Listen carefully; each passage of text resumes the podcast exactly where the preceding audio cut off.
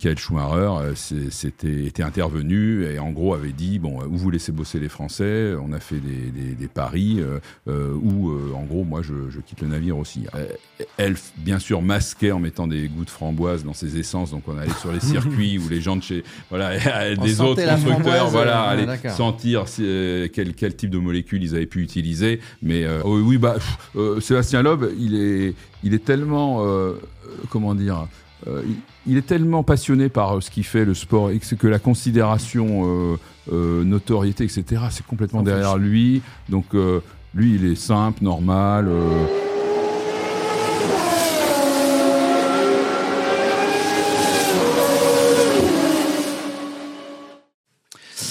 Bonjour à tous, bienvenue sur euh, Radio Sport. Euh, nous allons parler aujourd'hui sport automobile. Alors avec moi Max que vous connaissez, euh, que vous connaissez. Salut Max.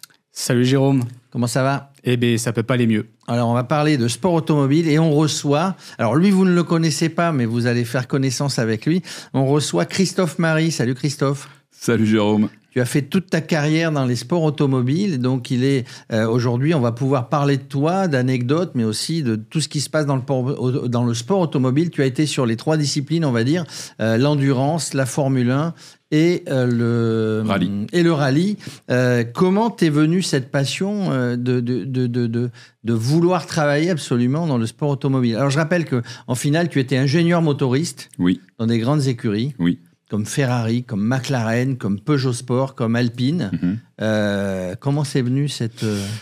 Euh, Alors, j'ai bénéficié, euh, étant tout jeune, de, deux, deux, facteurs qui m'ont entraîné vers cette, vers cette voie.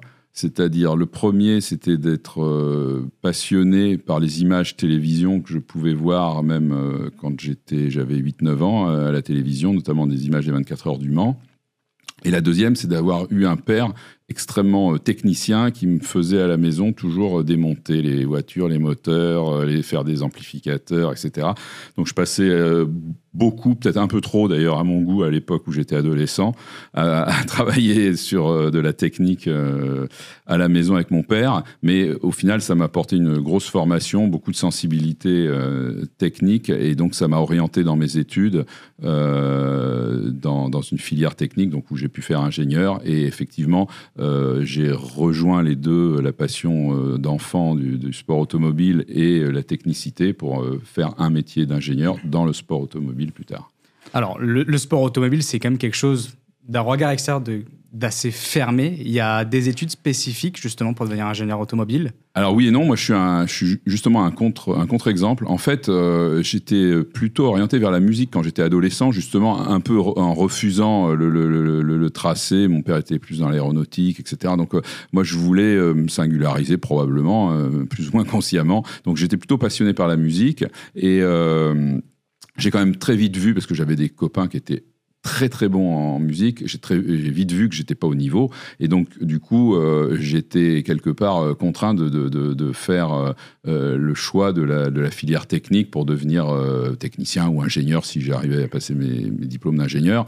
ce que j'ai fait et conseillé aussi par mon père qui me disait écoute à l'époque c'est malheureusement ou heureusement, j'en sais rien, ce qu'il disait, c'est que musicien, c'était pas un métier euh, forcément euh, simple à tenir euh, à haut niveau et dans la durée, et donc qu'il fallait que je m'oriente plutôt sur des études techniques où là j'aurais eu plus de chance. Ce qui a été le cas, et donc j'ai, je me suis réorienté sur le tard. Par contre, ma passion du sport automobile, elle a été finalement enfouie euh, pendant un certain nombre d'années, puisque moi j'ai intégré une école de travaux publics et j'étais aussi passionné d'ailleurs d'engins de, travaux publics, etc. Donc j'avais beaucoup de choses qui me, qui me passionnaient. J'ai toujours été très curieux, donc je me suis un peu éparpillé, mais euh, j'ai fait l'école des travaux publics, donc euh, prédispose a priori pas à travailler dans le sport automobile, sauf que durant cette école d'ingénieur, euh, j'ai eu la chance de, euh, de rencontrer des, des, collègues euh, qui ont monté un automobile club, qui était l'automobile club donc de l'ESTP, qui était l'école des travaux publics à Paris, et qui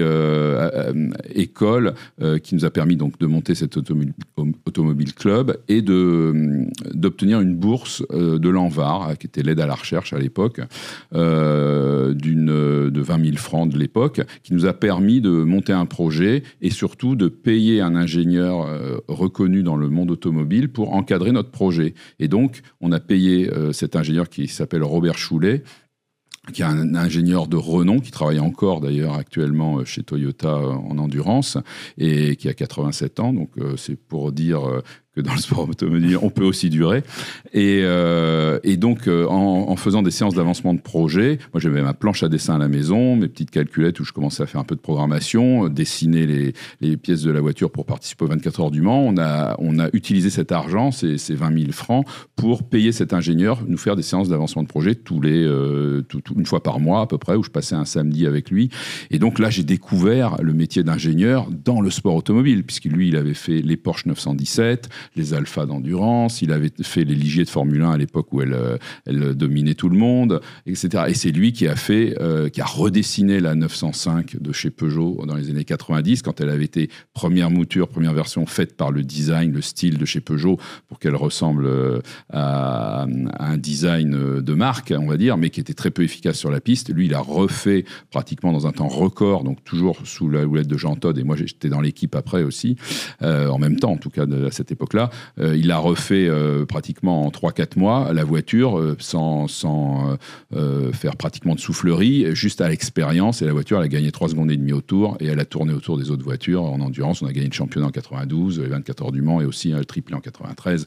Donc ça, ça a été un, un, un, une rencontre extraordinaire pour moi quand j'étais à l'école, donc bien avant l'exemple de la 905, mais en tout cas qui, qui m'a fasciné de rencontrer cette personne et ça a donné l'impulsion définitive de, ma carrière pour m'orienter dans le sport automobile. Et donc à ce moment-là, quand je suis sorti de mon service militaire où j'avais travaillé dans la recherche aérospatiale pendant, pendant un an, donc sur le, le Rafale, entrée d'air du Rafale, j'avais travaillé sur un certain nombre d'éléments de, d'hélices de, sous-marins ou, ou autres. Booster pour des missiles. Euh, j'avais euh, j'avais euh, donc postulé pour euh, les trois constructeurs Renault, Peugeot, Citroën euh, en sport et en série pour euh, être sûr de, de mon coup. j'ai été boulé 5 sur 6 et j'ai eu que Renault comme, comme en série. En série même et donc voilà, même pas en sport auto. Donc j'ai dit bah j'y vais quand même. Faut bien manger. Parce que effectivement j'avais eu des collègues, enfin des copains de, de, promo qui étaient déjà eux dans, dans la boutique et qui me disaient Christophe, faut absolument que tu viennes là dans le service calcul chez Renault, c'est là où il y a euh, les tronches qui font, euh, qui font aussi la différence sur les véhicules de série. Donc, quoi qu'il arrive, c'est un, un point de, de, de, ralliement euh, des cerveaux. Et effectivement, j'ai pu, en étant en intégrant Renault, j'ai pu travailler pour Renault Sport, Renault F1.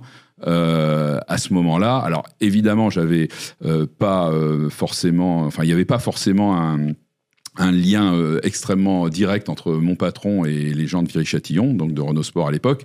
Mais moi, je prenais sur moi, je faisais mes calculs dans mon coin, j'y allais le soir pour les voir, je leur demandais de rien dire. Donc, j'ai rencontré Bernard Dudot, Jean-Jacques qui m'attendaient le soir bien gentiment pour, euh, euh, pour voir les calculs que je pouvais proposer et donc les, aider à faire la transition à l'époque, c'était entre le V6 Turbo et le V10, et donc d'arriver à résoudre un certain nombre de problèmes qu'on avait sur les distributions des moteurs, notamment, c'était ma spécialité. Et j'ai pu, en faisant ces, ces, euh, euh, actions un peu en sous-marin, on va dire, euh, pas, pas forcément dans, dans, dans l'éthique de l'entreprise Renault qui aurait voulu que effectivement j'écoute ce que me disait mon chef, c'est-à-dire de ne pas le faire, mais je l'ai fait quand même. Bon, je pense qu'à la fin j'ai eu raison pour moi dans mon intérêt, euh, mais cela dit, je pense pas avoir porté un préjudice monstrueux à Renault, d'autant plus qu'en Formule 1 il y avait eu aussi des bénéfices côté euh, côté des interventions que j'avais pu faire. Donc euh, je pense qu'à la fin c'était c'était pas forcément une mauvaise décision, c'est vrai que j'étais un petit peu euh, un petit peu le cul entre deux chaises et que bah, j'ai choisi de prendre le risque de bah, voilà de pas faire ce qu'on me demandait quoi. Donc comme quoi euh, les calculs étaient bons. oui. et, deux, et, deuxième euh, morale de l'histoire, faut pas écouter son patron. Ok. Euh, non, je dis pas ça quand même. Non, je pense qu'il faut l'écouter. C'est juste qu'à un moment donné, il faut savoir batailler. Bon là, moi, j'avais pas trouvé d'autre moyen que de pas le dire, mais j'avais l'aval, même si eux, effectivement, ils étaient peut-être un peu coincés aussi. Ils, ils, étaient contents de voir que je les aidais côté Viry-Châtillon Et donc, du coup, euh, bon, euh, c'est- voilà, on passait le truc sous silence, mais il y a beaucoup de métiers où les choses se font aussi Se comme, font ça. comme ça, Voilà, sous le- c'est pas. sous le manteau. C'est la suite de l'histoire avec Renault, c'était quand même assez emblématique, toutes les victoires qu'il y a eu au championnat. Ou- Oui, alors après, effectivement, euh, chez Renault, le- en 92, le, le- le- le moteur a gagné. Enfin, la, la Viry-Châtillon, donc qui fournissait les Williams et Nigel Mansell, ont gagné le championnat du monde avec euh, évidemment une grosse aide à l'époque de Elf qui, qui avait fait un carburant euh, euh, qui était euh, pratiquement. Euh, euh, qui ont gagné 10% dans, dans le- la puissance moteur euh, rien que sur le carburant. Ouais, Et donc énorme. là, à l'époque, Elf avait, avait joué une carte que les autres pétroliers n'avaient pas du tout euh, senti venir. Euh, il y avait d'ailleurs une, une erreur euh, presque culturelle de, de, de, de, penser qu'en cherchant toujours à être aux limites du réglementaire de l'indice d'octane, on allait, euh, on allait avoir le meilleur carburant. En fait, euh, Elf a inventé le fait qu'il valait mieux développer des, des, élé- des éléments chimiques qui permettaient d'augmenter la vitesse de combustion au détriment de l'indice d'octane. C'est-à-dire l'indice d'octane n'était pas, euh, alors de mémoire, il devait être dans les 110, quelque chose comme ça. Il était peut-être redescendu à 60, donc un truc euh, qui normalement est incondu, enfin ingérable pour le moteur. Mais en fait, la vitesse de combustion était tellement grande que le moteur, il gagnait plus, enfin les moteurs atmosphériques de l'époque gagnaient beaucoup plus par la vitesse de combustion que par euh, la baisse de l'indi- l'indice d'octane. Donc Elf avait trouvé cette astuce. Ils ont été devant tout le monde grâce euh, à ce- l'intelligence d'avoir fait ce, ce- ce pas-là. Et évidemment, tous les autres pétroliers ont suivi euh, après.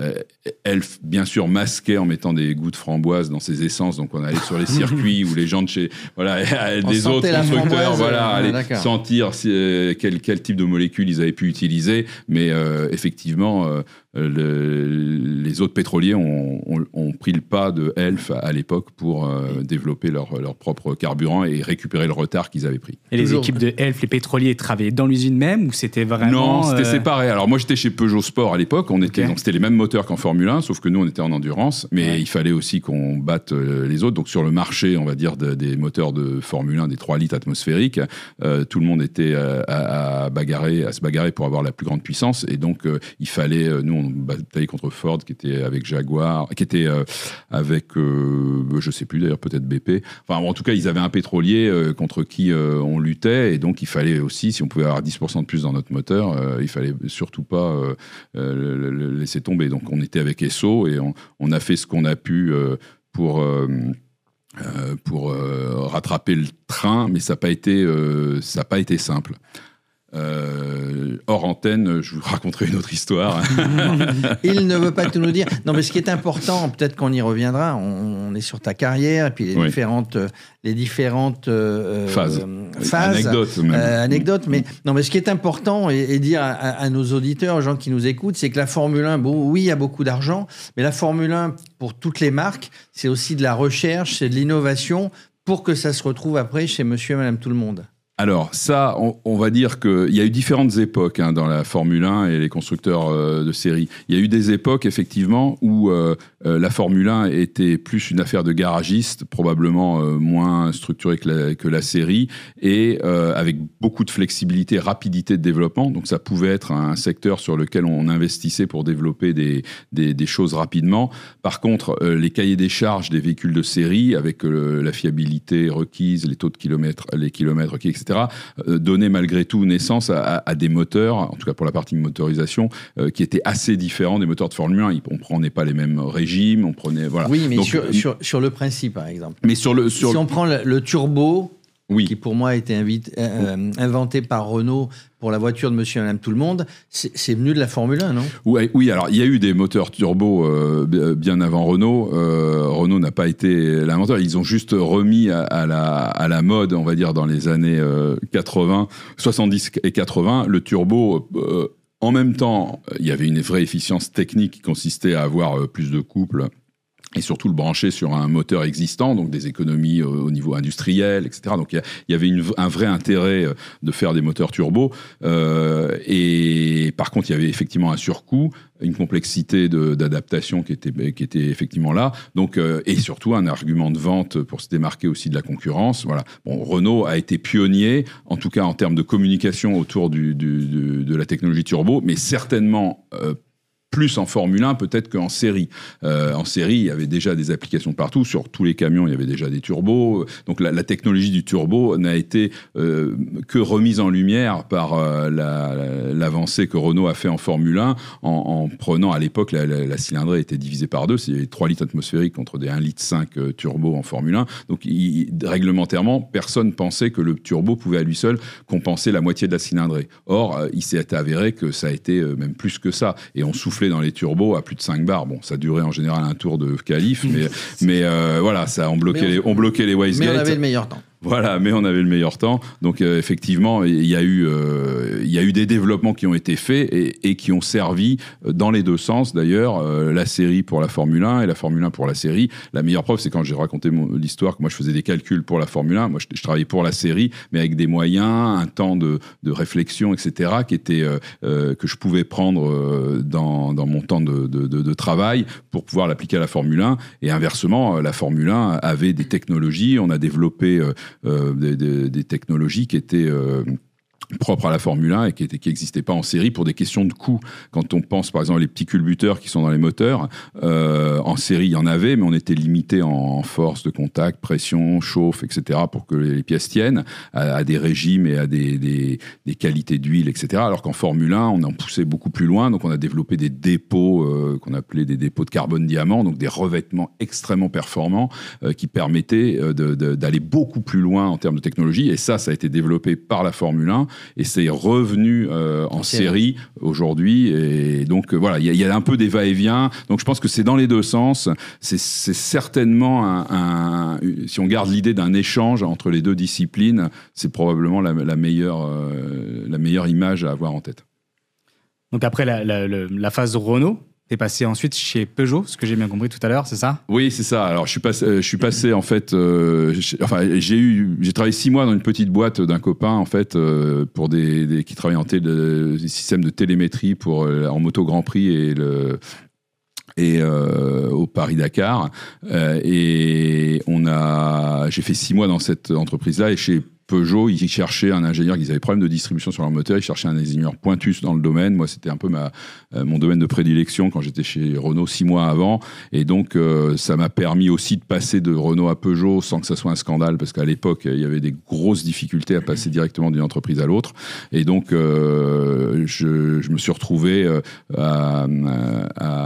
chez, chez, Peugeot Sport, Peugeot Talbot Sport à l'époque. Donc, Jean Todd, qui a, en l'espace de moins de quatre jours, je crois, a réussi à me créer un poste parce qu'ils avaient un vrai besoin. Donc, euh, il avait eu le bras assez long pour, pour euh, faire booster les choses. Et donc, j'ai travaillé dans l'équipe de Jean-Pierre Boudy, qui était mon patron. Euh, chez Peugeot Talbot Sport, on était une cinquantaine de motoristes et voilà, on a fait l'aventure de la. on était sur l'endurance. L'endurance, oui. Mm. C'était le programme 905 d'endurance pour gagner les 24 heures du Mans. Donc, chose qu'on a faite en 92 et 93. Et quelle était l'atmosphère? Parce que Peugeot, enfin, même Peugeot Talbot Sport avec Jean Todd, euh, il y a eu le groupe B, euh, après il y a eu le Paris-Dakar, mm. il y a eu Pikes Peak. C'était, j'ai l'impression, vraiment un, un, moment de rêve pour Peugeot où vraiment ils étaient au top niveau de tout. Parce que même quand ils sont arrivés au groupe B avec, euh, avec la Peugeot 205 Turbo 16, ils ont gagné presque directement dès la première, dès la première saison. Quelle était l'atmosphère en fait qu'il y, avait, y avait chez Peugeot à ce moment-là et quelles étaient les attentes Alors, chez, chez Peugeot Talbot Sport? Oui. Oui. Euh, parce qu'en fait, Peugeot Série et Renault, c'était déjà deux entreprises complètement opposées. Hein. Donc, euh, euh, on ressentait moins la, différence entre Renault Sport et Peugeot Talbot Sport, qui étaient deux, entre, deux, entreprises sportives avec, on va dire, des valeurs grosso modo sportives. C'était à peu près les mêmes, alors que les, entreprises euh, mères étaient très différentes. Hein. Renault était plus une entreprise de gauche, personne n'avait la cravate jusqu'au directeur, etc. Peugeot était au contraire très traditionnaliste, conservatrice. les, tous les dessinateurs avaient la cravate. Bon, voilà.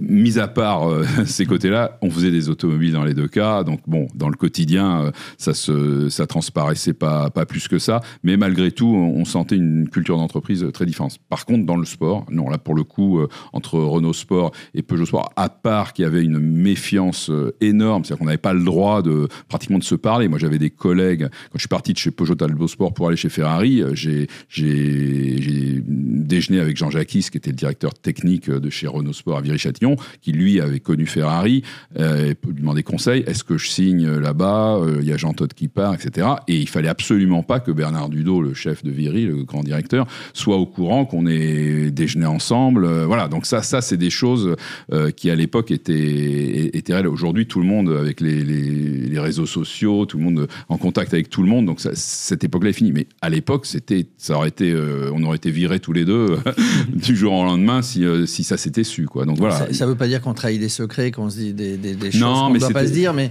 mais c'était effectivement le, le, climat de l'époque. Ouais, c'était le climat de l'époque. Ouais, ouais. Non, mais d'ailleurs, on trahissait pas de secrets parce que de toute façon, on n'avait pas envie de, de, se tirer une balle dans le pied. Hein. C'était euh, voilà. Euh, bon, là, en l'occurrence, moi, c'était pour changer de changer d'entreprise, de, de, de, projet. Donc c'était tout à fait euh, raisonnable comme, comme rencontre. Mais il fallait faire que la forme, en tout cas, était, était maintenue et donc pas que ça se sache. Quoi. Bah, donc vous faites ça discrètement. Voilà. Euh, tu gagnes les tu gagnes les 24 heures du Mans avec Peugeot. Oui. Et puis là, à un moment donné, il se passe quelque chose qui fait que tu t'en vas chez Ferrari. Hein. oui, bah, qui se passe, le, quelque chose, c'est assez simple. En fait, Jean Todt lui a signé donc chez Ferrari euh, mi-93. Donc on a fini les 24 heures du Mans euh, 93, mais il avait déjà son contrat en poche. À ce moment-là, c'était sa dernière mission, c'était de conclure en beauté euh, avec Peugeot Talbot Sport et la victoire 24 heures du Mans en 93, ce qui a été fait. Et donc euh, Jean Todt rejoint Ferrari Ferrari au 1er juillet 93 et euh, fait l'état des lieux et en gros euh, tout début septembre, donc deux mois plus tard, euh, ben, on reste, on est en contact et à ce moment-là, me propose de, de, rejoindre Ferrari. Donc j'ai fait semblant de réfléchir un petit peu. j'ai fini par dire laissez-moi un petit peu de réflexion. Je vais voir comment mettre bout à bout tous les morceaux et puis je vous donnerai ma réponse. Bon, je vais donner très rapidement ma réponse qui était positive évidemment. Et donc, euh, j'ai pensé à ce moment-là euh, faire mes bagages pour euh, pouvoir aller en Italie. Oui, pour partir en Italie. Mais tu dis, tu n'as pas beaucoup réfléchi. Quand on est dans le sport automobile, quand on est passionné, quand il y a Ferrari qui vient, quand il y a Ferrari qui vient te chercher, bon, c'est pas inespéré puisque c'est par rapport à ta valeur, mais, mais c'est le Graal d'aller. Ah bah, alors, moi, j'étais. Alors, je, je, peux être rêveur pour plein de choses. je pensais même pas que c'était imaginable. Donc, pour moi, ça faisait partie de de, des mythes, hein, euh, Euh, c'est sûr que quand, euh, quand la proposition m'a été faite, et c'est là que j'ai déjeuné avec Jean Jacques qui était le patron technique de, Renault Sport, qui lui avait été directeur des moteurs donc chez Ferrari pendant deux ans, là je me suis dit, ça y est, c'est en train de devenir possible. Et, mais je, je le voyais même pas comme un rêve, tu vois, j'y pensais pas avant. Je pensais, j'étais déjà super content d'être chez, Peugeot, chez Peugeot, d'avoir pu travailler avec, un peu sur la Formule 1 avec Renault avant. Voilà, c'est, moi ça me suffisait à mon quotidien. Et, j'ai toujours eu un peu cette mentalité aussi de profiter au maximum de mon quotidien sans me faire des plans sur la comète qui me rendraient ou malheureux ou voilà, je ne crée pas des espoirs pour rien. Et ça a été euh, ma façon de faire et c'est toujours un peu ma, mentalité, ma, ma, philosophie de vie. Bon voilà, on vit l'instant présent et puis après on, essaye de surtout pas être obnubilé par des objectifs qui finalement sont inatteignables ou en tout cas ne viennent pas. Voilà. Enfin, j'imagine qu'il y a des objectifs qui sont assez haut placés quand on est chez Ferrari. Surtout qu'à l'époque, Ferrari, quand tu quand arrivais chez Ferrari, c'était effectivement, ça reste une écurie euh, mythique. De, mythique mais l'état de l'écurie à cette époque-là. Oui, était, alors c'est vrai qu'on a trouvé une écurie euh, dans un état, euh, euh, comment dire, avec des paroles correctes, je dirais relativement délabré dans le sens où les structures étaient, il y avait beaucoup d'interférences entre Fiat et Ferrari, les structures organisationnelles étaient pas forcément très claires. Enfin, il y avait ce qui était sur le papier et ce qui était la réalité, des gens qui voulaient pas forcément ramer tous dans le bon, dans le même sens. voilà, donc euh, d'autant plus que moi, quand je suis arrivé, Jean Todt avait déjà les pieds dans la maison. Moi, je suis arrivé en début 94, donc euh, six mois après que lui soit arrivé, hein, le temps de, faire mon préavis, etc. Et, donc, euh, je suis arrivé dans une ambiance où lui-même, le patron Jean Todt, n'avait pas forcément tout, tout, le, je dirais, l'appui qu'il aurait pu avoir ou dû avoir par la presse italienne. Donc voilà, c'était quand même un Français qui venait à la tête de chez Ferrari. Ça faisait pas plaisir euh, à tout le monde et aux gens qui étaient en place. Bon, voilà, donc le contexte était compliqué. Et, puis on avait des gros problèmes de fiabilité. Donc la première année chez Ferrari en 94, euh, il y a eu des, il y a eu des, enfin en tout cas dans le même dans le domaine dans lequel j'étais moi, euh, j'ai arrivé du mal, j'ai hérité d'un moteur qui était conçu et pour certaines parties pas bien conçu, en tout cas pas au niveau d'attente qui était celui d'avoir une fiabilité parfaite. Donc on avait des ruptures moteurs en course et il fallait faire du, du, contenir, les containment comme on dit en anglais, pour essayer de malgré tout de faire les courses sans se prendre tous les moteurs dans la tête à chaque course. Donc ça a été ça a été assez assez compliqué cette première année. Puis après bon la deuxième année où on avait encore le V12 puisque c'était un V12 3 litres 5 la première année, 3 litres en 95. là ça a été un peu plus facile parce que j'ai eu un peu plus de temps pour mettre les choses au point où j'ai on n'a eu qu'une casse moteur de mémoire, c'était en Hongrie en 95. Et, et, après, on est passé au V10. Donc là, le V10, en fait, c'est le moteur qu'on avait développé, nous, Français, quand on avait été chez Ferrari.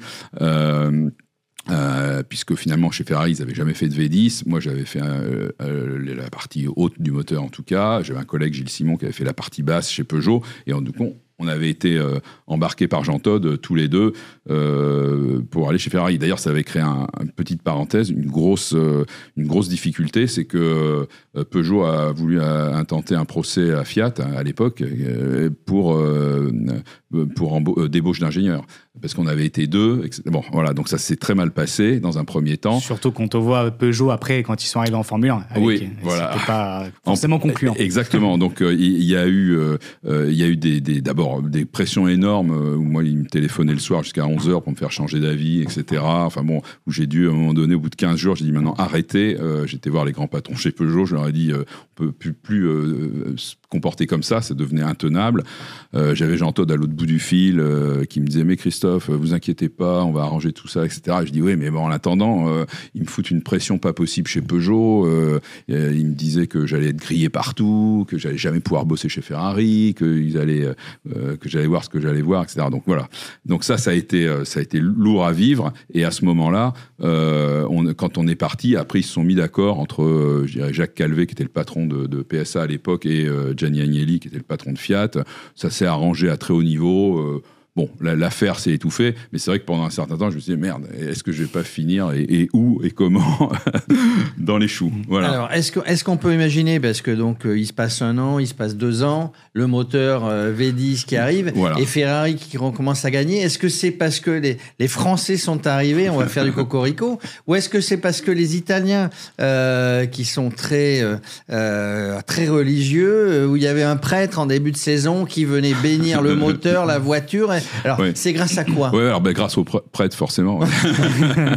non, on était. Euh, ouais, il faut, faut, vraiment avoir cette, euh, cette composante-là en, tête. C'est qu'effectivement, c'est un, un, pays où la, religion euh, est, le, concept de laïcité, d'ailleurs, n'existe pas en Italie. Hein. C'est quand on leur prononce ce mot-là, ils me regardent toujours avec des, des yeux bizarres.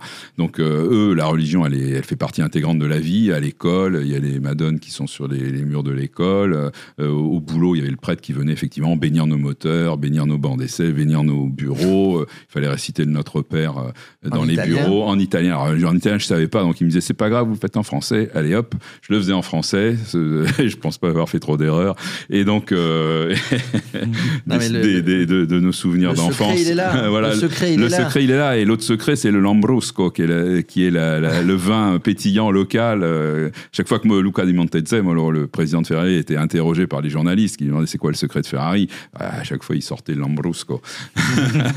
Non, le secret, c'est effectivement d'avoir pris euh, des gens d'origine euh, diverses, euh, de, de, cultures différentes, comme nous, les Français avec les Italiens. Au moteur, on était surtout français-italiens peu de français, mais suffisamment, quelques-uns, quoi. Et, on s'est amalgamé euh, du mieux possible. On a appris à parler l'italien euh, tout de suite en arrivant, évidemment, et puis après même le dialecte local, etc. Donc, euh, on a essayé de s'intégrer au maximum dans le pays, et, et ça, ça a plu, la mayonnaise a pris. et puis après, les, après quelques années d'efforts, les résultats sont tombés. Cela dit, il y a eu des difficultés en 96, donc deux ans après, quand Michael Schumacher est arrivé chez Ferrari, avec l'arrivée du V10. Bah, il y a eu euh, des, un moment un peu tangent où euh, euh, on avait eu une casse moteur à Manicourt en 96 sur, dans le tour de chauffe. Et là on avait déjà eu avant des problèmes au Canada une casse de suspension. Donc il y avait une accumulation de résultats pas bons notamment sur la fiabilité. Et là il a fallu à un moment donné il y avait eu des des bruits de couloir comme quoi Fiat voulait notre peau à ce moment-là, nous les Français. moi j'étais dans le bureau de Jean Todd le lundi soir en revenant de Magnicourt. et il me disait Christophe, préparez vos bagages, Fiat veut notre peau. Il y a effectivement un état de crise tel que voilà, ça, ça risque d'être fini. Quoi. Euh, donc, euh, évidemment, moi, je m'attendais toujours à ce que ça puisse être fini parce qu'il fallait toujours s'imaginer le pire hein, pour pouvoir avancer. Donc, euh, j'expliquais à Jean Todt qu'on allait prendre le problème technique, qu'on allait analyser, qu'on n'allait pas se paniquer, qu'il fallait, bon, voilà. Et euh, de ce que j'ai su après, c'est que Michael Schumacher euh, c'était, était intervenu et en gros avait dit bon, où vous laissez bosser les Français On a fait des, paris euh, où, en gros, moi, je, quitte le navire aussi. Alors donc, ça s'est un peu calmé côté Fiat. Et donc, à ce moment-là, on a pu retravailler correctement et puis on a fini par regagner à, à Spa, etc. Bon, voilà. Donc, mais il y a eu des moments très chauds où, effectivement, euh, sans vouloir trahir, de, de, de, de, secret, euh, Jean Todt euh, était très très mal parce qu'il s'était quand même lui le patron de, l'entreprise et que bah, il, avait des comptes à rendre. Eh, il, avait des comptes à rendre et bah, forcément au travers de nous aussi. Et, et, du coup, si tu as fait 14 ans chez Ferrari, on parlera après de McLaren, Mercedes, mais c'est un petit peu grâce à, Michael Schumacher. Ah, c'est ben, le pilote parmi les pilotes, non? Ah ben, alors en tout cas dans, dans ton, dans ton classement. Dans mon classement euh, forcément celui avec lequel j'ai le plus travaillé, puisque je l'ai retrouvé après aussi chez, chez, chez Mercedes, mais euh, c'est quelqu'un euh, qui a toujours eu un respect absolu pour l'équipe. Il a même pris sur lui au-delà de ce qui était raisonnable. Il a même, quand on avait cassé des suspensions et qu'il était sorti à cause de ça, il disait aux journalistes que, que, que c'était lui. Voilà, et que voilà. Donc, Bon, il a couvert l'équipe en permanence, ce qui était euh, vraiment apprécié. Et donc, chez Ferrari, il n'y a pas une personne que j'ai pu rencontrer euh, qui parle mal de Michael Schumacher. Et qu'est-ce, enfin, qu'est-ce que, hum, quel est le, pourquoi Ferrari a gagné autant de, championnats d'affilée? Est-ce que c'est vraiment la monoplace qui était vraiment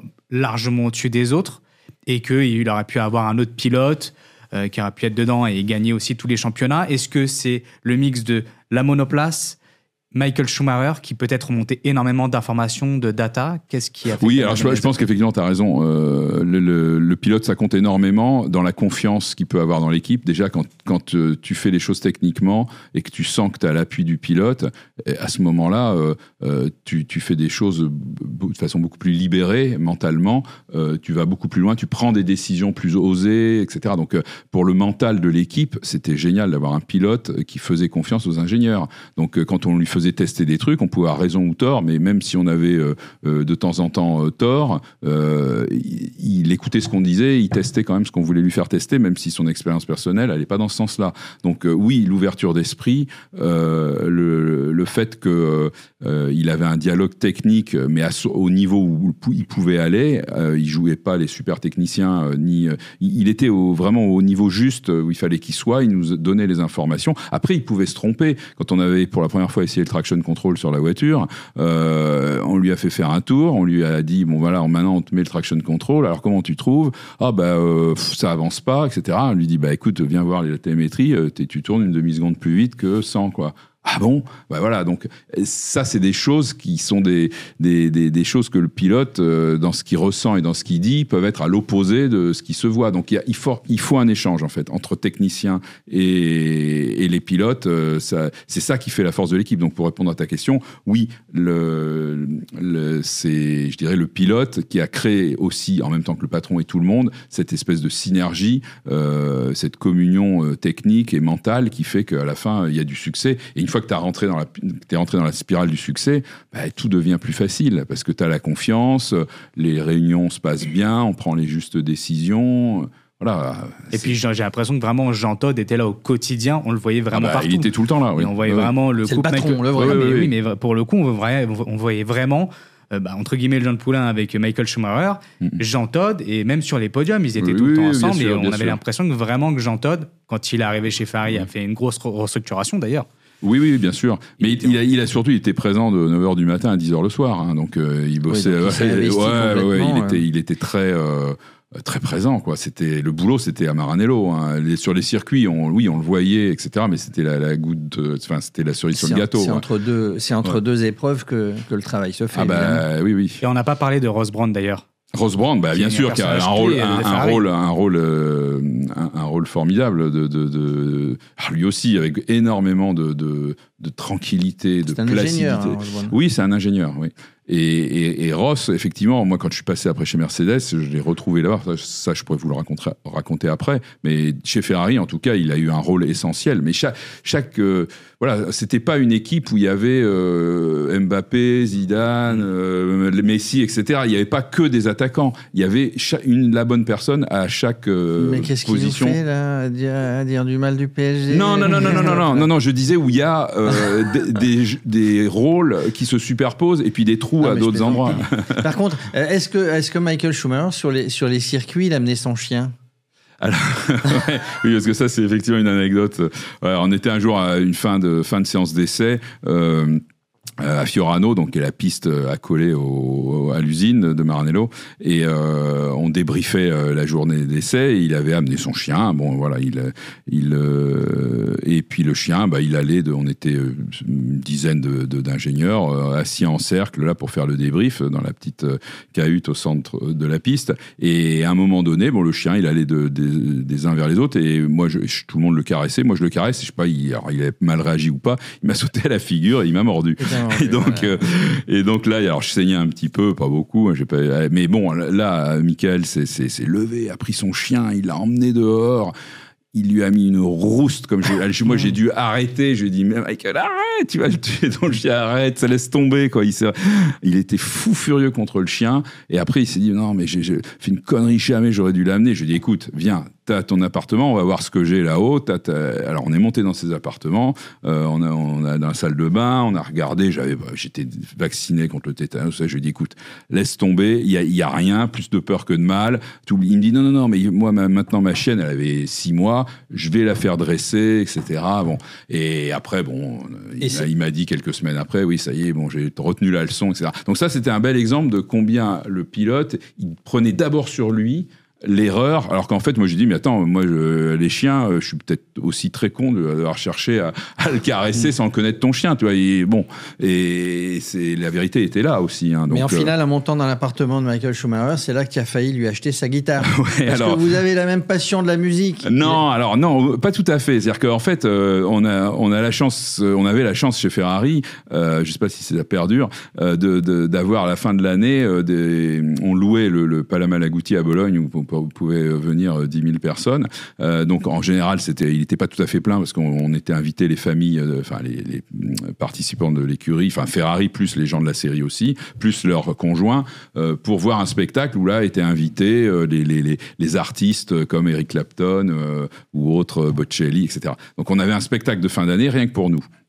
Et donc, euh, à ce titre-là, euh, Eric Clapton, il avait fait, euh, il avait fait faire deux guitares couleur rouge Ferrari, signées évidemment Eric Clapton, une pour Michael Schumacher, une pour Rubens Barrichello, qui étaient nos deux pilotes de l'époque. Et donc, ils avaient gardé la guitare. Et moi, quand je suis rentré dans, son appart au milieu de la, piste de Fiorano, je vois la guitare au mur. Alors, je dis à Michael, mais ta, ta guitare, tu la joues? Elle me dit, non, moi, je joue pas, non, je sais pas jouer et tout. Je dis, bah, tu me la vends.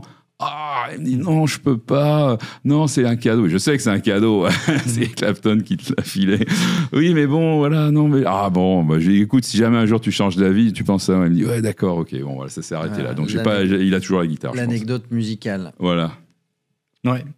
Donc dans toutes ces périodes, mon Ferrari gagne, etc. Donc euh, euh, parce que c'est du travail, parce qu'il y a une cohésion dans l'équipe, euh, Max te posait la question, euh, parce que c'est une équipe soudée, parce Ouais. qu'il y a des bons pilotes, parce qu'il y a des bons régleurs, euh, c'est comme ça qu'on gagne finalement. C'est comme ça qu'on gagne. Il faut essayer, je pense, de, euh, faire en sorte que l'équipe donne le meilleur euh, d'elle-même par un- une bonne, une bonne ambiance de travail. Mais, mais ça, ça se, ça se crée aussi par des actions concrètes. C'est-à-dire Ferrari, à un moment donné, nous faisait suivre tous, autant qu'on était, euh, des, programmes de mise en forme physique. C'est-à-dire on avait même euh, l'obligation de faire deux heures de gym dans des, dans des salles de gym qui étaient payées euh, à, la semaine, hein, deux heures par semaine, pour garder la mise en forme physique de façon à ce que les cerveaux fonctionnent bien aussi pour toute l'équipe, pas que les pilotes. Voilà, on avait, on avait aussi la chance d'avoir des, des, formations qui nous étaient payées. Alors des formations, on en avait une, une technique et puis une de notre choix. Où moi j'ai pris des, des cours de de, guitare basse, je suis bassiste, voilà, pendant plusieurs années, payé par Ferrari juste pour me sentir bien aussi en dehors du boulot, parce que à côté de ça, on bossait nous aussi 12 heures par jour. Donc euh, voilà, nos 70 heures par semaine, on les faisait assez facilement. Quoi. Donc Maranello, c'est comme une petite ville dans la ville au final. Enfin, je ah ben, oui, oui, oui. Maranello, c'est le fief de Ferrari. C'est Ferrari. Parce qu'il y a aussi l'usine de production des Ferrari. Il y a euh, aussi l'usine des productions de, des Ferrari série, oui, bien sûr. Et tu étais payé en Ferrari ou Non, alors là, non, Ferrari. Euh, d'abord, personne n'est payé en Ferrari. Même le patron, il doit acheter sa Ferrari. en Fiat. Et je suis en Fiat. Moi, je roule encore en ah, Fiat. Ah, toujours en Fiat.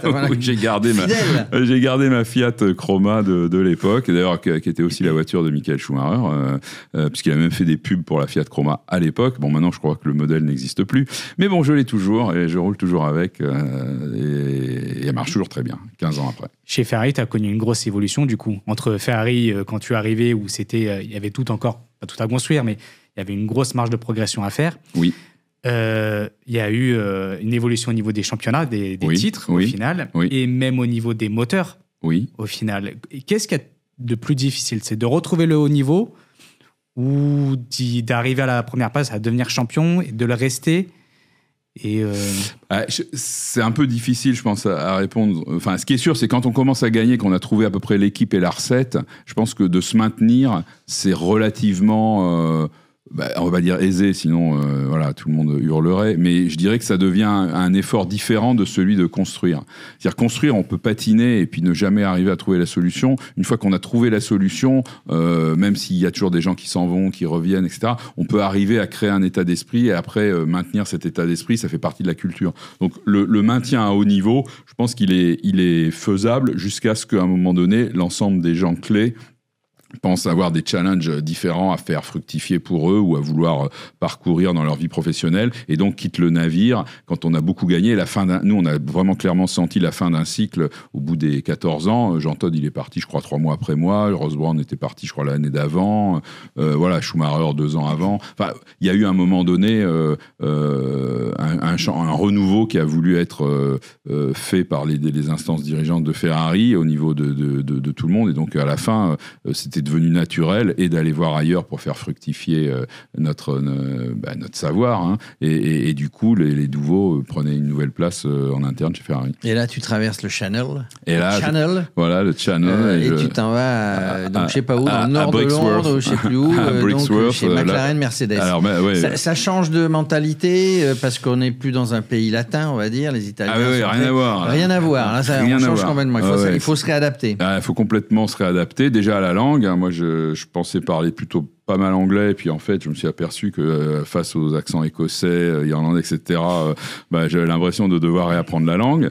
Bon, ça, ça a été, ça a été la première chose. Après, effectivement, les process. Alors, des, autant chez Ferrari, tout était fait de façon un peu instinctive, avec des méthodes de travail basiques, pas très compliquées, simples, directes, réactifs. Autant chez Mercedes, tout était plus structuré, avec des, bah, des processus presque d'entreprise allemande euh, qui, était déjà, alors je dirais au point sur la les voitures de série et qui essaie d'appliquer ça euh, dans les structures de Formule 1. Donc euh, il y a eu un petit peu de, difficulté à faire cadrer les, projets allemands et les projets anglais au point qu'à un moment donné, quand j'étais là-bas, donc en 2008, il a même été décidé d'abandonner la branche allemande et de tout faire en Angleterre. Donc tout était fait en Angleterre et c'était effectivement une bonne décision pour avoir l'unicité de l'endroit, des mentalités, etc. Parce que sinon ça, ça devenait difficile à gérer sur deux sites. Et euh, donc moi je m'étais en partie d'ailleurs euh, euh, occupé de la fermeture des, activités à Stuttgart et ça avait été assez compliqué. Ils peut-être pris un Français pour être neutre entre les Anglais et les Allemands. Et du coup, euh, j'ai fait ça pendant, pendant six mois, un an, euh, comme mission là-bas. Et, euh, effectivement, on est passé à ce moment-là, cette époque-là, du moteur atmosphérique qui était le, 3 litres, enfin, qui était même le 2 litres, le 2 litres 4 à, Atmo, qui, qui, était donc le, V8, au au turbo, au, 1.6 turbo, qui est le moteur actuel, euh, qui a été d'abord né sous, un règlement qui voulait que ce soit un 4 cylindres, mais euh, Ferrari avait opposé son veto, donc au final ça a été un 6 cylindres euh, turbo. Avec des systèmes d'hybridation qui étaient déjà nés un petit peu plus tôt, mais qui ont été abandonnés à un moment, puis on est revenu à un système d'hybridation plus complet avec le turbo, à ce moment-là dans une réglementation bien compliquée. Euh, qui a fait naître euh, les moteurs actuels, qui sont des gouffres financiers. Il faut penser qu'il il coûte à peu près 5 fois le prix d'un moteur euh, type V10, V12 ou V8 de l'époque. Donc c'est effectivement des, des... Par contre, on a gagné en fiabilité, donc on en fait beaucoup moins. Mais du coup, les développements se font plus en amont sur des bancs tests spécifiques. Donc on, on a beaucoup fait de l'armement en interne des entreprises pour euh, le faire moins sur la piste. Maintenant, il n'y a plus que trois jours d'essai pour les voitures. Donc, euh, on s'est armé en interne avec des bancs d'essai euh, qui font, sur lesquels on fait énormément d'heures, même si c'est limité par les règlements de la FIA. Et les coûts se sont quand même envolés. Aujourd'hui, c'est vrai que les coûts de la Formule 1, ça reste un. Il y a, il y a de l'inflation, on va dire. Ouais, ça reste une difficulté majeure. Et la FIA veut absolument réduire. réduire. Mais bon, les, constructeurs. Mais justement, aujourd'hui, quand on parle de moteur, qu'on parle de, de, de voiture, est-ce que chaque année on repart de zéro? Non, je crois pas, tu vas nous le dire. Mais est-ce qu'aujourd'hui, on est en 2023, le championnat va commencer? Euh, Est-ce qu'on est déjà sur les moteurs de, de, 2024, 25, 26 Oui, oui, alors bien sûr, ça fait un moment qu'on est déjà sur les moteurs de 2026. Alors déjà, on est dans la convergence de la réglementation. C'est-à-dire il faut qu'elle convienne à tout le monde. Il n'y a pas suffisamment d'acteurs pour que la fédération décide dans son coin toute seule. Il faut que tout le monde soit d'accord. Bah, il faut que tout le monde soit d'accord. Donc on, lâche d'un côté, on reprend de l'autre. Il y a, un côté très politique euh, interne euh, entre les constructeurs on essaie d'abord parfois de se mettre en, accord avec certains constructeurs pour euh, défendre un certain type de réglementation. Bon, voilà. À la fin, ce qu'on veut, c'est que effectivement la Formule 1 soit un bon spectacle. Euh, ça, tout le monde est d'accord. Qu'on dépense pas trop d'argent, si possible. Là aussi, tout le monde est d'accord. Par contre, sur le comment on y arrive, là, ça devient plus compliqué. Les débats s'ouvrent. Donc euh, aujourd'hui, pour parler simplement, euh, pour 2026, euh, l'évolution majeure, c'est d'essayer de faire un, un, taux d'électrification du véhicule plus élevé que ce qui était le, le cas aujourd'hui. Donc dans, dans, le ratio des, des, des, puissances disponibles entre le moteur électrique et puis le moteur thermique, voilà, il y aura beaucoup plus d'électrique que de, que de thermique. Des voitures hybrides Oui, elles sont déjà hybrides, mais, mais c'est qu'en fait, c'est pas une petite hybridation qui te fait faire, tu vois, qui te donne 3 km heure de plus. Là, tu peux compter sur euh, euh, des kilowatts. Sur quelques chevaux en plus. Voilà, quelques chevaux en plus. Puis c'est surtout un nouveau type de carburant aussi. Alors, il y a aussi un nouveau type de carburant où là, il y a des développements. Là aussi, c'est fait avec les, pétroliers pour essayer de trouver un, des règlements qui conviennent à tout le monde. Et évidemment, tout le monde veut aller vers euh, le, green, les carburants qui sont le, le, plus dans l'air du temps, c'est-à-dire limitation du carbone, zéro carbone, etc. Bon, bon ça, c'est, je dirais que c'est encore un autre débat, un vaste débat qui est euh, qui est pas qui a pas fini d'être euh, euh, d'être ouvert. Donc tu passes quelques années chez McLaren Mercedes, Michael Schumacher, Lewis Hamilton. Oui. T'es passé avec tous les champions du monde, toi. Bah, les dernières années, enfin, les, les 40 dernières années presque. Ouais, j'ai vu aussi. Enfin, eux, ils disent qu'ils sont tous passés avec Christophe Marie. Voilà, ça doit être ça, ouais. Je crois Mais, euh, du coup, après, euh, ce qu'on voudrait avoir ton avis sur la saison qui, qui démarre. Euh, mais du coup, après, tu, tu, reviens en France, tu reviens oui, chez alors Renault. Je, alors non, je reviens, euh, je reviens d'abord chez Peugeot. Chez Peugeot. Voilà, pour euh, prendre en charge les moteurs donc euh, des 24 heures des 24 heures du Mans de la 908 mais à peine arrivé en France donc euh, j'avais signé en juillet août euh, de, de, 2011 je reviens janvier 2012 le 18 janvier 2012 arrêt du programme de la 908, euh, on envoie les voitures aux États-Unis, on repart en sens arrière, en sens inverse, on fait revenir les équipes, euh, décision de l'entreprise, euh, on a plus, il n'y a plus assez d'argent chez PSA. Euh, il y en a, mais on veut pas le consacrer. À non, ça. non, non, il y en avait vraiment plus. Hein. Je pense que ouais, PSA est passé pas loin de, de, de, de fermer, les, mettre la clé sous le paillasson hein, dans, les, dans ces années-là, un peu plus tard, là. donc vers 2013, 2014. Donc ça, ça a été, ça a été difficile pour tout le monde. Ça a été probablement le, effectivement le bon choix à ce moment là euh, pour l'entreprise euh, PSA. Par contre, effectivement, pour nous, euh, on nous a dit en gros, bon, bah, maintenant, allez chercher du boulot ailleurs. Donc là, ça, ça c'était compliqué dans le sens où euh, bah, aller chercher du boulot ailleurs, c'était faire des CV, envoyer, des, envoyer nos CV à droite, à gauche. Alors moi, j'ai fait comme tout le monde. Tu n'en avais pas fait. Et alors, euh, ouais, ouais, mais en fait, euh, ouais, ouais, non, mais c'est, ça, ça, se remet au, goût du jour assez rapidement, hein, en fait. Et du coup, euh, euh, j'ai refait mon CV, mais bon, quand les, les entreprises, alors j'avais postulé à la SNCF, à plein, plein d'endroits, ils voyaient mon CV, ils disaient, mais monsieur, qu'est-ce qu'on va faire de vous, quoi, avec euh, vos titres, vos 100 victoires en Formule 1, machin, tout ça. Nous, on, on saura pas quoi faire de vous. Donc, à, chaque fois, ça a été des, refus. Et en fait, euh, en fait, on a été euh, quelque part euh, chanceux que no notre sponsor, qui était Total, euh, et qui avait déjà une ligne budgétaire, donc il les avait mis sur la table pour sponsoriser la 908, donc des, des 24 heures du Mans en, en, 2012, euh, ils avaient cet argent disponible et donc ils ont dit ben, on va le convertir euh, en un autre projet. Et donc moi j'ai été chargé de diriger euh, techniquement ce projet-là, qui était un projet de véhicule euh, de série, donc euh, qui était une 208, euh, qui s'est appelé 208 hybride FE, qui devait passer de 100 grammes de CO2 à 50 grammes de CO2 en consommation. Il fallait qu'on divise par deux la consommation de CO2 de la voiture. Donc la consommation, en gros, la consommation de CO2, c'est euh, les émissions de CO2, c'est la consommation en carburant de la voiture. Et donc euh, on s'est dit, bah, comment on va faire? Alors Total a dit, voilà, on vous donne euh, tant de millions d'euros, euh, vous allez nous faire deux véhicules démonstrateurs euh, et vous vous débrouillez avec ça et vous, vous mettez le nombre de gens que vous pouvez. Alors on ne pouvait mettre que 12 personnes, on a été 12 à être payés par Total à ce moment-là, donc sauvés par Total pour faire ce projet-là. Et euh, le but c'était de faire la voiture de litres au 100 euh, qui faisait, qui était à peu près donc correspondait aux 50 grammes de CO2.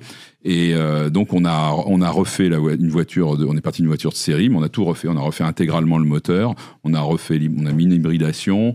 On a utilisé des, notamment la batterie de la 908, euh, qui était une voiture hybride, qu'on a mise dedans pour faire l'hybridation. On a travaillé avec Michelin pour développer des pneus particuliers.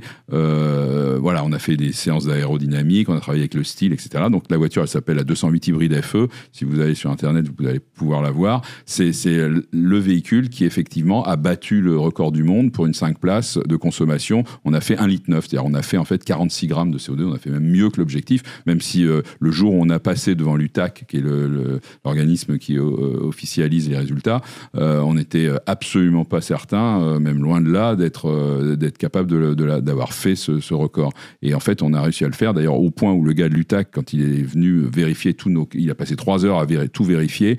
Euh, il était en sueur. J'avais l'impression qu'il allait se trouver mal. Et moi, j'étais resté. Mes gars étaient partis boire un café une fois qu'on avait fait le tir dans dans le dans la, salle d'essai. Et, je voyais mon, gars de l'UTAC qui, qui, qui, qui, qui perdait connaissance presque. Il dit mais je dis mais qu'est-ce qui vous arrive? Vous avez un problème? Il me dit mais j'ai jamais vu ça quoi. Il me dit, vous avez fait alors 43 grammes, après il nous a corrigé à 46. Enfin voilà, le véhicule était euh, stratosphérique. Et effectivement, on avait, euh, on avait mis tout ce qu'on avait pu euh, dans le moteur, on avait poussé, on n'avait rien à perdre. de toute façon, on était viré de chez Peugeot. Donc on n'avait plus qu'à qu faire le maximum. Et, on l'a fait avec une équipe de 12 personnes. Et, on a reçu pour, l'équipe, et au nom, moi j'étais responsable de l'équipe, donc en mon, mon nom personnel, le le prix, le Grand Prix de l'innovation technologique décerné par Total chaque année a, dans le groupe Total, l'innovation la plus performante, la plus pertinente. Pour la première fois, il, il avait desservi à quelqu'un d'extérieur de chez Total.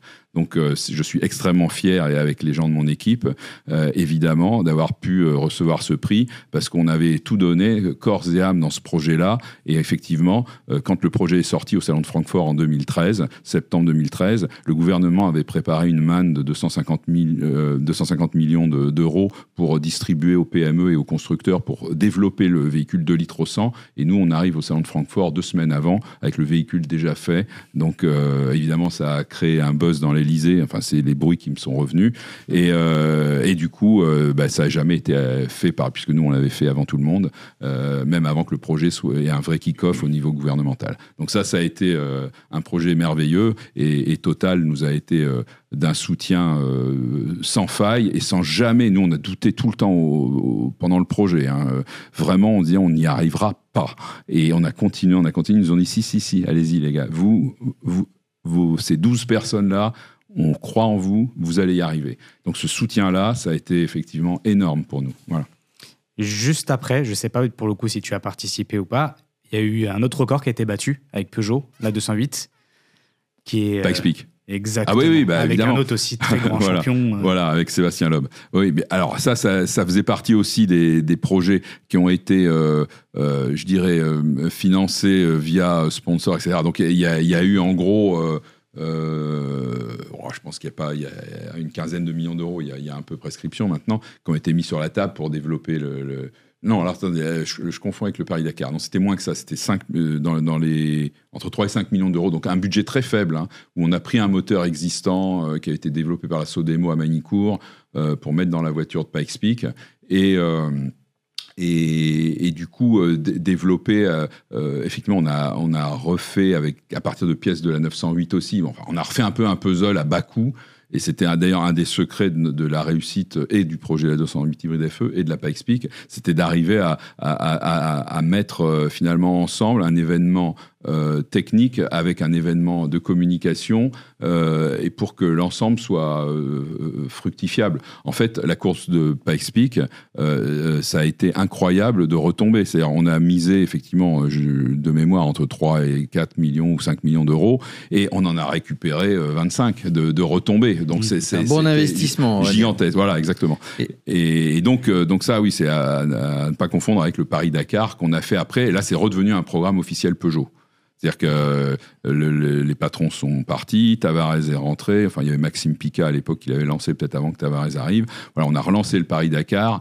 Et du coup, euh, du coup, là, on est reparti euh, sur une base avec une équipe qui était en partie, certains avaient pris la poudre d'escampette et avaient pris le, bonus de départ, et puis euh, ils étaient allés bosser ailleurs, et d'autres qui n'avaient pas trouvé du boulot, ou qui, voilà, il y avait eu un plan de, mis en place, mais on a fait tellement vite pour remettre les, les, bouchées doubles, et de toute façon, il fallait que Peugeot s'en sorte, donc le programme sportif, et Maxime Pica, qui est aujourd'hui peut-être numéro 2 de, chez Peugeot, était un passionné de sport auto et donc notre premier fan, notre premier supporter. Donc lui, il a trouvé le moyen de, de mettre quelques millions pour euh, pour faire redécoller le. Et là, c'était plutôt de l'ordre de 15 millions d'euros. euh, Ouais, C'était un retour aux sources de. Peugeot, en fait. Voilà, voilà. Mais on n'a pas voulu le faire en, en faisant les fanfarons, en dépensant plus qu'Audi, enfin plus que Mini. euh, voilà, on, on a on a fait un, un programme euh, au minimum là aussi euh, dans, dans, dans l'esprit de, de ce qui est les économies d'énergie d'aujourd'hui. Voilà, avec le minimum d'argent, on fait le maximum de performance. Et- C'était l'esprit de l'équipe. Pour le Et en quelques mots, travailler avec Sébastien Loeb. Ah bah travailler avec Sébastien Loeb, euh, bah il, Il est. n'a pas de chien, lui. Hein. Non, non, Ah, non, il est.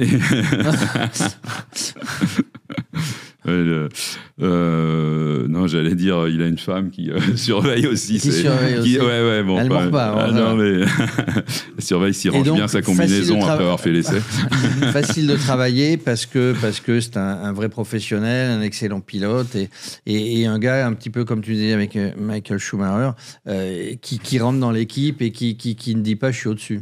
Ah ouais, ah oui, oui, bah, pff, euh, Sébastien Loeb, il est, il est tellement, euh, euh, comment dire, euh, il, il est tellement passionné par euh, ce qu'il fait, le sport, et que la considération, euh, euh, notoriété, etc., c'est complètement derrière lui. Donc, euh, lui, il est simple, normal. Ouais, bon, voilà, il est. Alors moi, je l'ai moins côtoyé, euh, beaucoup moins que Schumacher, mais euh, mais mais c'est quelqu'un de effectivement euh, qui, qui qui apporte à l'équipe énormément par par sa sérénité, son talent de d'intuiter les terrains, les, la, vitesse à laquelle faut aller, le pas trop vite, pas assez vite quand même, etc. Donc c'est c'est on le voit sur le Paris Dakar. Bon là, il l'a pas gagné encore, mais il a terminé deux deuxième à, à deux- au moins deux reprises et donc euh, oui il est dans le coup euh, tout ce qu'il fait il est dans le coup quoi c'est sûr du Pikes Peak il a même fait les 24 heures du Mans enfin c'est un pilote euh, polyvalent puis bon il a aujourd'hui euh, je sais plus quel âge mais il est plus tout jeune Il essayé jeune, à la Formule 1 aussi avec euh, Red Bull à l'époque. Il a fait quelques oui essais. ouais c'est possible Ouais, mais c'était pas son truc. Ça Bah, après après c'est apparemment, Ah, il ça a marché apparemment oui. Et après, il y a eu un, je crois, un conflit avec euh, le contrat Red Bull qui n'a pas pu justement euh, peut-être, peut- enfin peut-être prolonger l'expérience avec en Formule 1. Mais euh, apparemment, c'était il y avait des essais à Silverstone sous la pluie et les résultats étaient, enfin les temps autour étaient plutôt bons. ouais. ouais bah, Forcément. ça je me souvenais plus de ce, période c'est un vrai, c'est un vrai pilote. Mais du coup, euh, pour passer au pilote, tu, tu, et après tu, tu pars chez Alpine Renault, Oui. Euh, tu, tu termines ta carrière il y a, il y a- il y a peu de temps. ouais Euh, avec quel pilote Il y avait Alonso, il y avait qui? Alors, il y avait euh, Alonso, oui. alors qui est arrivé. Non, d'abord il y avait. alors Esteban Ocon, il était arrivé, je crois en même temps qu'Alonso. Et euh, avant, on avait. Euh, bah, toi, j'ai un trou. Mais il y a eu des bons résultats. Enfin, Renault euh, fournit aussi des moteurs à d'autres écuries. Comment ça se passe? Alors, il y a eu des moteurs qui ont été fournis à, McLaren, notamment, et le contrat a été arrêté. Et là, avec Alpine, et la dernière année de Renault, F1, ça a été exclusif pour, pour Alpine pour Renault F1 et Alpine. Donc, donc, donc, alors, pour, pour, bon, là, là, les raisons, elles sont conjoncturelles aussi, c'est-à-dire qu'il y a aussi les, les autres euh, producteurs de moteurs qui ont leurs écuries euh, sous la houlette. Donc, euh, il y a une, il y a un équilibre à, à trouver entre le finan, enfin, ça, c'est quelque chose finalement qui est, qui coûte parce que le prix des moteurs à, à vendre à une écurie, il est plafonné et donc du coup on peut pas vraiment faire de de gains euh, là-dessus. Pas de la marge. Voilà, on fait pas de la marge. Donc du coup, c'est une opération euh, qui est plus pour avoir des données d'autres voilà c'est plus techniques d'autres écuries. d'autres écuries pour, pouvoir comparer et donc euh, faire euh, des choix plus facilement. Alors que quand on a une seule écurie euh, on a du mal à faire la part des choses entre c'est le moteur c'est la boîte c'est le, système électrique c'est la récupération d'énergie c'est l'utilisation de, de, voilà. Bon il y, a ou l'aéro de la voiture ou la thermique de la voiture etc surtout que ces dernières saisons c'est vraiment une compétition entre Alpine Renault enfin Renault à l'époque Alpine maintenant et McLaren alors, le, euh, aujourd'hui, maintenant, Alpine, c'est Alpine Alpine. Renault, il y a encore le nom parce que effectivement le moteur, euh, ça hésite entre faire euh, euh, porter le, nom, toujours le nom de Renault ou pas dans la. Voilà. Alpine va devenir, est en train de devenir l'écurie Racing et en même temps la marque phare premium de la, du groupe Renault. donc il y a une stratégie qui peut, qui est en train de se mettre en place là au fil des, des mois et des années là, qui est qui, qui n'avait pas été toujours euh, super clair jusqu'à maintenant, mais c'est normal puisque ça doit effectivement euh, se, euh, se mettre en place.